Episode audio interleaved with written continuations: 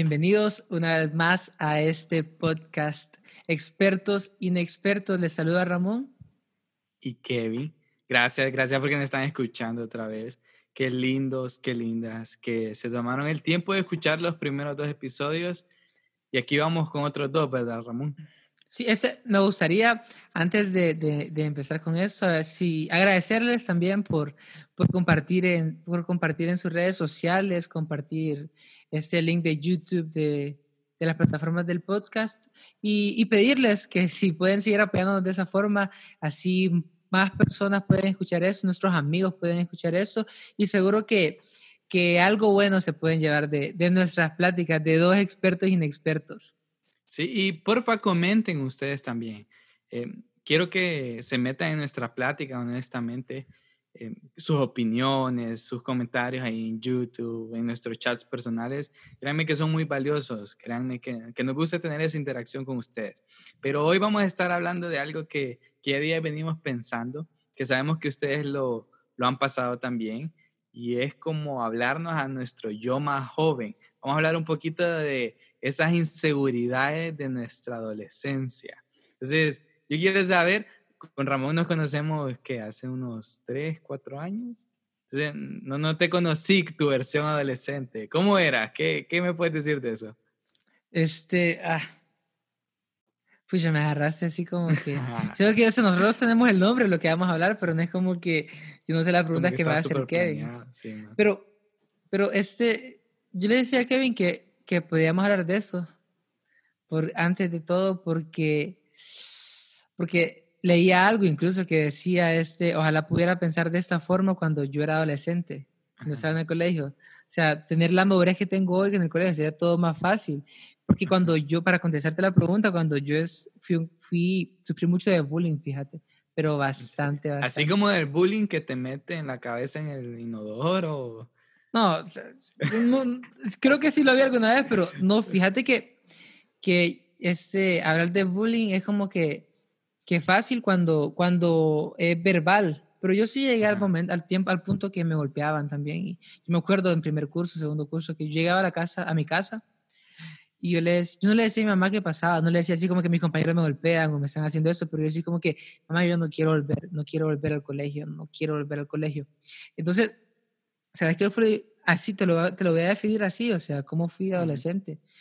Eh, la lucha en querer ser una persona segura, atacada por personas que me hacían insegura. Literal, era constantemente, o sea, eh, yo en mi casa, mis papás, el apoyo, eh, eh, hacía cosas tan bien, por ejemplo, en la música, cosas que yo sentía que le estaba haciendo tan bien, pero en el colegio me hacían pensar lo opuesto, como que no servía. Entonces, ese fue el Ramón, alguien seguro de sí mismo que poco a poco otras personas fueron matando, otras personas fueron matando incluso esa, seguridad. Y Yo creo que, que, eso es lo que va a pasar siempre, ¿verdad? Que, que son las otras personas las que te van a matar esa inseguridad o te la van a sembrar. Puede ser tu familia o, o, en el colegio.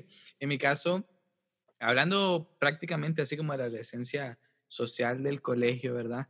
yo siempre me llevé bien con todo, fíjate, así como ahorita que puedo sonreír con cualquiera, puedo llevarme con cualquiera, pero eh, sí tuve inseguridades, ¿verdad? Creo que un poquito por lo físico, em, un poquito en los deportes, que es algo que me gusta bastante, pero pasaron ciertos episodios ahí también, pero supe sacar otra versión de mí a raíz de esas inseguridades, pero vaya, entonces pasémonos un poquito ahorita como a lo físico, eh, planteémonos ahí.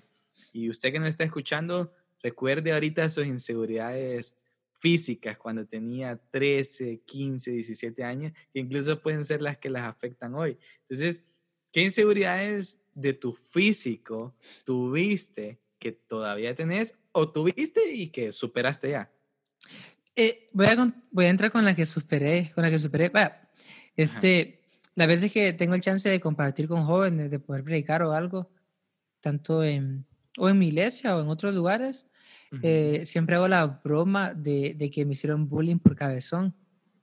Pero, o sea, pero yo, yo puedo ver, o sea, pero, que, miren, los que están en YouTube ahorita, fíjense la cabeza de Ramón. Te estoy diciendo que sufrí de bullying y me empezaba a molestar. Este, pero, pero fíjate que, ¿sabes qué es lo curioso de todo esto? Que o sea, sí, yo sufrí, sufrí bastante, pero yo el día de hoy yo puedo bromear con eso. A mí no me afecta que alguien me moleste con esto. Porque... No vamos a cancelar el podcast por esa broma. No, no vamos a cancelar. a mí, a mí no, me, no me afecta ni nada. Yo puedo hacer bromas incluso. Pero ah, fue un proceso, o sea, fue un proceso largo para yo poder venir y bromear de esto. O sea, yo recuerdo apodos tras No, me, no me pregunté ningún apodo. No, no, ah. espérate, no. Porque los apodos yo Te digo, Yo te digo, vaya hablando así de lo físico, eh, igual, vaya, como vos mencionaste lo de, lo de predicar, yo igual, la gente sabe esto, que yo eh, puedo mover mis orejas. Y yo soy orejón. Movelas, pues. Y, vaya, la voy a mover para que esté en YouTube. A ver si no se me zafan los audífonos. Vaya, preste atención. Oh, viste, viste. Pero lo que vos decís es bien importante. Te reías, o sea, costó, pero llegaste a reírte de. En mi caso, fíjate que yo siempre aprendí a reírme de mí mismo. Eh, a no a dejar que los otros, vaya, yo sí voy a decir algunos apodos. Me han dicho Dumbo, este me gusta, la Champions. La, voy a decir uno mío, por eso, solo por eso. Vaya, vaya, vaya. Eh, te voy a decir como el que, el que, el que sí, me, el que yo odiaba que me dijeran eso. Y, y si alguien después me molesta con ese apodo, va a tener problemas porque es pasado. Pero, o sea, yo me llamo Ramón. Y como la puera a la cabeza, me decían Ramil Cabezas. Ramil Cabezas. Dele un premio a ese sujeto, por favor. Ese será mi apodo, o sea. bueno, pero, pero mira, aunque aquí vemos como dos panoramas justamente de, del tipo de personas que normalmente hay, ¿verdad? La que se puede reír de sí mismo y la que de verdad le afecta. Y yo creo que, que o sea, siempre todos al vernos al espejo va a haber algo que no nos gusta y viene desde la adolescencia y desde que nos empezamos a comparar con otras personas, ¿verdad? Este sí es más alto. Vaya, yo siempre he sido bajo. Y mira, antes era gordito, estaba súper quemado porque solo, solo me iba jugando fútbol y, y súper trigueño, entonces parecía chocobola, le digo yo a la gente. Y esa etapa de ser gordito, ustedes pueden buscar las fotos si nadie me las pide, no era como que me gustaba. Entonces, eh, sí sé también lo que es como que no te gusta exactamente lo que ves, pero yo siempre hice como que voy a mejorar o voy a ser feliz con esto, me voy a reír de esto yo también para que no me afecte. Entonces, vos cómo hiciste con tu cabeza, aunque hay otra cosa de tu físico que o tal vez no es tu físico exterior, sino algo de tu cuerpo que sé que no estás muy o no estabas muy feliz, que es tu voz. ¿Cómo lidiaste? O sea, ¿cómo avanzaste en esto? En mi caso fue riéndome y aprendiendo a disfrutar de eso también, bromear con los otros. Pero vos. Pero te hago una pregunta, podría, ya dijiste que eras gordito y negrito y dijiste que te pidieran fotos, ¿lo pondrías al, al final del episodio en YouTube? Una foto tuya. Lo voy a poner. Vaya, ¿La vas a poner? ¿La vas a poner? Okay. Sí, lo pongo. voy a buscar una buena que sea, una estrella voy a poner. eh, bueno, fíjate que no solamente el, el, lo de la voz, antes de eso, algo con lo que sufrí también fue mi estatura. Bastante, bastante con mi estatura.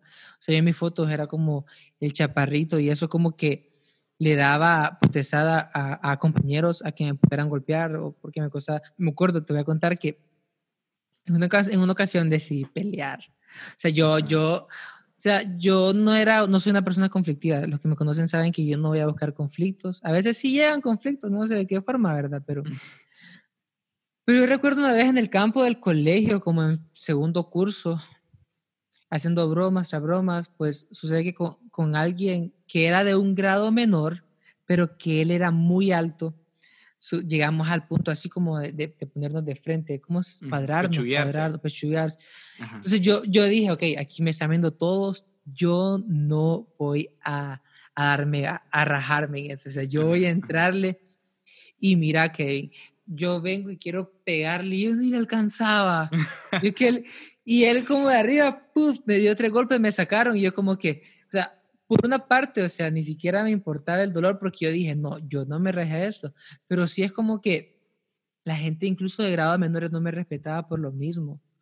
Entonces, y, sabes que lo curioso, que muchas veces, yo sé que alguien se va a sentir identificado con eso, muchas veces vos tratás de no meterte con nadie, o sea, tratás de evitar lo más que puedas, o sea, por eso hay gente que en los colegios es tan tímido, que no habla, porque lo que hace es evitar, o sea, evitar llegar a estas cosas, pero a veces inevitablemente son cosas que pasan. Yo recuerdo que por mi estatura, o sea, sufrí bastante también. Lo de la voz eh, me ha... Eso es algo actual, fíjate, eso es más actual, o sea, creo que antes no me, no me importaba tanto, pero eh, este, con lo de mi voz, eh, yo constantemente estoy en mi iglesia o en otras cosas, estoy al frente, estoy liderando, estoy organizando y muchas veces tengo a cargo personas mayores o muchas veces estoy compartiendo con personas mayores y mucho más mayores. Y a veces es como que mi voz no es como una voz tan fuerte. O, eh, como, alguien que hace poco estábamos hablando, que le dijimos que de bajar el volumen mejor. Sí, sí, exactamente. Igual hasta él, su físico y todo es como que grande. Entonces, a veces, incluso, incluso hasta el día de hoy, me atormenta, no, no me atormenta, no voy a exagerar, ¿verdad? Pero, pero este, pero quisieras que tu voz fuera más grave. Ajá, o, mi estatura también, porque en, la autoridad. Igual yo. Fíjate que, vaya, vos hablabas de eso de la estatura, y, yo me acuerdo que incluso yo había inventado algo, porque habíamos varios bajitos en la clase. Y yo siempre, si ustedes se fijan, mi grupo de amigos, igual, soy de los más bajos, y, yo le decía a la gente, es que los enanitos somos más felices. Y, y porque bromeábamos y eso, pero yo como que siempre trataba de sacarle como el lado positivo a todo como lo que no me gustaba para, para poder disfrutarlo en parte. Entonces, eh, yo creo que ahí mismo vemos como, como justamente cómo te puede afectar hasta un punto al que vos dejas, al que vos permitís que te afecte en realidad. Pero vaya, no solo es como lo físico, eh, también tiene que ver un poquito con, lo social. Y vaya, vos hablabas un poquito ahorita de que cómo esa inseguridad física te afectaba también en lo social. Pero hoy te conocemos, yo te conozco, son un mega líder en todo lo que haces. ¿Qué cosas igual, de, como de tu adolescencia, fue como eh, rechazo, por así decirlo, y cómo se transformó justamente en, liderazgo? Ah, qué curioso eso, fíjate, porque creo que una de las luchas más grandes que todos tenemos es con incapacidades. Y incluso incapacidades que nosotros mismos nos creamos, fíjate, porque eh, yo he estado con personas que me dicen, no, pero es que yo no sirvo para eso, no sirvo para lo otro, y es como que, pero solo has probado una vez, solo has probado dos veces, ¿cómo me vas a decir que no serví para eso? y, y, algo que sí, te, que, para responderte, creo que hay muchas preguntas que se pueden responder por el mismo camino, y es que existen cambios radicales, yo creo que existen cambios muy radicales pero normalmente llegar a esos cambios son por medio de procesos. No es algo tan, no es como que vos decís, ok, ya.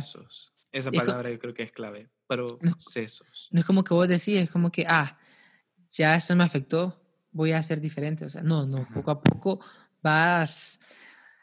Creo que tiene mucho que ver con que vas creciendo, nuevos ambientes, pero sí creo, vos lo dijiste claro, y algo que yo, las personas que me conocen siempre en mis consejos está esto claro. En vos está que las cosas te afecten más. En vos está que tu día sea diferente. En vos está convertir lo malo a un aprendizaje. Entonces, este, yo recuerdo que queja tras queja, como que yo no quiero eso, no quisiera hacer así, no quisiera hacer, empecé a a, ver cómo otras personas podían ver algo positivo mío. Porque ese es el problema, fíjate, de, de, del rechazo, el problema de, de la crítica. nos enfocamos como todo en lo negativo, la basura que la gente habla de nosotros, en vez de rescatar como esas pequeñas cualidades que sí, y como resuena más lo malo, o sea, perdemos de vista como esas cosas que, que, de verdad sí son los, como mencionábamos en el podcast anterior, de hecho, ¿verdad? El episodio, de que en realidad las virtudes a veces son más fuertes que, y las bases se plantan mejor, ¿verdad? Que los defectos. Pero, pero ¿sabes cuál es el rollo? Que siento que, vaya, hay una frase famosa que dice que sos el resultado de las cinco personas que te rodean. Y en el colegio estás literal, o sea, todos los días con las mismas personas casi.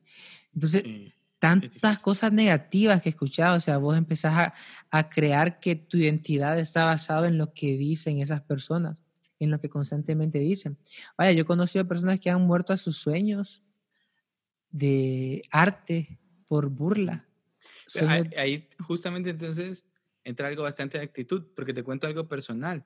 Eh, yo creo que alguna gente sabe, ¿verdad? Se ha escuchado por otros lados de que a mí me gustó mucho el fútbol, ¿verdad? Me sigue gustando y que de verdad quería ser futbolista y llegué a, llegué lejos en ese sentido a ser semi-pro, pero de hecho, igual hay gente que lo conoce. Yo era el último que elegían en las potras en, en el barrio. Yo me acuerdo de hecho partidos que decían saque, lo que es malo, tenía que 8 a 12 años. Me acuerdo que, que la gente hiciera tanto escándalo de lo malo que podía hacer, me mentalizó al hecho como de, no, yo tengo que hacerlo bien. Y me hizo esforzarme tanto, mejorar tanto, que llegué a superarme a mí mismo y, hacer las cosas bien. Y, no como a jactarme, ay, que era Messi, porque tampoco, ¿verdad? Pero, pero llegué a jugar bien. Y creo que fíjate que ese chip se me implantó para siempre en la cabeza. Por ejemplo, con, con, vaya, yo no sé mucho de estas cosas de tecnología, YouTube, todas estas cosas, pero por no querer hacerlo mal, porque ya he hecho las cosas mal, me hace querer mejorar. Igual te cuento, para darte la palabra, eh, empecé a jugar voleibol porque en, la escuela donde trabajo es el deporte top. Y como nunca lo había hecho, tal vez medio, medio le doy a la pelota, pero no es que soy bueno. Entonces, recuerdo que incluso antes de la cuarentena me metí a un, a un equipo de voleibol a entrenar para mejorar, porque en mi chip como que quedó eso, no puedo ser malo porque en realidad puedo sacar lo mejor de mí. Entonces, sabía combatir esas cosas. Ok, entonces se podría decir que las debilidades puede ser el camino a fortalezas. Mm, eh, yo creo que sí, honestamente.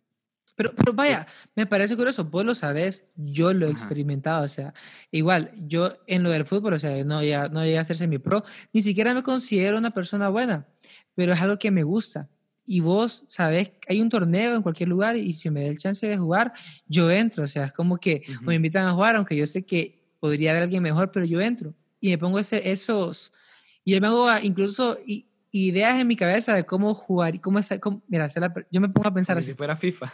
Sí, pero me pongo a pensar y el personaje que se me viene a la mente es como que, no, yo no quiero ser un goleador, yo, ¿qué haría Iniesta? ¿Qué haría, qué haría Iniesta? ¿Qué haría Chávez? No, Imagínate, estamos ayudando a las personas tal vez, yo molestando. No, o sea, pero se me pongo a pensar en eso, o sea, ¿qué haría tal persona y qué haría tal? Y, y, y no me sale, pero lo intento, lo sigo intentando.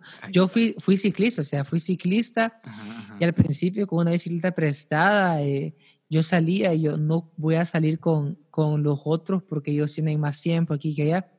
Y yo me puse limitante, fíjate, limitaciones. Yo decía, yo no creo lograr hacer esto, yo no creo estar listo para eso, yo no creo aquí. Y curiosamente, o sea, yo recuerdo que una vez eh, rodé, pedaleé este aproximadamente 90 kilómetros, algo que yo lo miraba imposible, imposible, con personas que yo creí que ellos estaban incluso en otro nivel. Este, lo logré. Pero ahí quiero algo bien importante, Kevin, en esto, es que hay que intentar, hay que intentar, hay, creo que somos, creo que si a alguien le puede servir esto, que estamos hablando, creo que si tal vez tus amigos o tus inseguridades o familia te ha tirado los sueños a la basura o tal vez te ha dicho que no vas a servir en algo, inténtalo, sí, inténtalo, inténtalo tanto que esforzarte tanto que puedas callar bocas tal vez, o que tal vez no era lo tuyo, pero vaya, ahí está la frase, o sea, prefiero prefiero subirme a la barca y hundirme en ella a, nunca haberlo intentado, tal vez. Porque, porque hay, que ser sincero, las inseguridades siempre te van a perseguir, pero es su decisión si le vas a abrir las puertas o no. Yo creo que, o sea, lo podemos ver incluso ahorita en el hecho de la gente que no quiere activar su cámara en Zoom con, todas estas reuniones, no lo hace por insegura. Pero me estoy delatando, me estoy, por cómo se no Pero algunas es por eso, por cómo me van a ver los demás. O no se atreve justamente a hacer algo en redes sociales, que sé yo, subir un cover, un video, por las inseguridades. Y en realidad no sabes qué tanto puede llegar a impactar tu propia vida. Vaya, no nos enfoquemos tanto en lo que puedes hacer en los demás, que sí es importante, pero no sabes la, la, diferencia que puedes marcar en tu propia vida. Entonces, eh, para, para ir cerrando, la CIA la CIA del aconsejado a nosotros mismos, siempre. Pero, viste que vos mencionabas, o sea, algún impacto social, eh, en, tal vez en redes sociales, pero se me ocurre que también hay personas que por su inseguridad no saben cuántas buenas amistades podrían tener. Porque se me viene a la imagen, hay gente que es muy tímida, que hay gente que, que, exactamente que le cuesta mucho hablar con los demás. Y, yo respeto eso, fíjate, porque cada quien a veces vive en su mundo y todo, pero en, de alguna otra forma todos hemos sido, yo fui tímido, o sea, a mí me costaba eh, dirigirme a otras personas y me he dado cuenta que, que, que hay cosas que la única forma en la que puedes vencerlo es exponiéndote, es como, no me gusta hacer eso, pero voy a intentarlo o voy a a probar, tal vez me sale, tal vez no, pero así te das cuenta que hay mucha gente que es insegura por cosas que no ha probado. Imagínate que, imagínate eso. Pues, vamos a la sierra, vamos a la Por eso justamente recalcar eso, ¿verdad? Que en realidad no sabes por intentar el impacto que puede generar en tu propia vida. Ahora sí, ¿qué le aconsejarías al Ramón adolescente, ya estando vos a tus 22 años? Hagámoslo así, al Ramón adolescente y a ese transcurso que pasaste hasta el de hoy. Y con las mismas inseguridades que tal vez hoy tenés. Primer consejo, y ese consejo se lo di a un primo hace, hace como un año. Le dije, ok, aprende de la vida, pero nunca, nunca, nunca te deja a un lado a Dios. Primer consejo, o sea, nunca, o sea, le diría a Ramón, eh, Ramón, van a venir muchas pruebas y vas a ceder a muchas cosas, pero nunca quites su mirada de Jesús. Tal vez no lo vas a ver de la forma que lo veas ahorita, pero nunca dejes de verlo, nunca dejes de verlo. O sea, nunca cerres por completo esa puerta. Eso es el primer consejo. Otro consejo, este, ese consejo, mira, yo creo que puede haber mucho, mucho, hay mucho conflicto con ese consejo, porque hay personas que no están de acuerdo con eso, pero mi papá me lo dio. Y el consejo es, eh, deja que el tiempo te enseñe también. No corras a cosas que no es el tiempo. Deja que el tiempo te, te dé tus lecciones y agradecer por esas lecciones también. Y vos. Perfecto. Nunca se me va a olvidar un día que iba, iba en la iglesia, de hecho, tenía 13, 14 años, y me fui vestido con un saco, jean, una camiseta por dentro, tenis, y se me acercó un pastor, nunca se me olvida, me agarró de los hombros y me dijo, qué cool que sos. Nunca tengas miedo de ser diferente. Nunca, me dijo. Y no es que ahora pretendo ser alguien cool, porque no, sino que me quedo con lo segundo. Nunca tengas miedo a atreverte a hacer algo diferente. Y creo que, que eso mismo me aconsejaría siempre. Em, el precio de ser principiante en tantas cosas, ¿verdad? Pero es el precio que vale, honestamente. Y Creo que de eso se trata lo que estamos haciendo, cosas diferentes. Entonces, sin más, respetando el tiempo. Nos vamos, despedimos. Vamos. Gracias por escucharnos. Nos escuchamos. Despedite vos.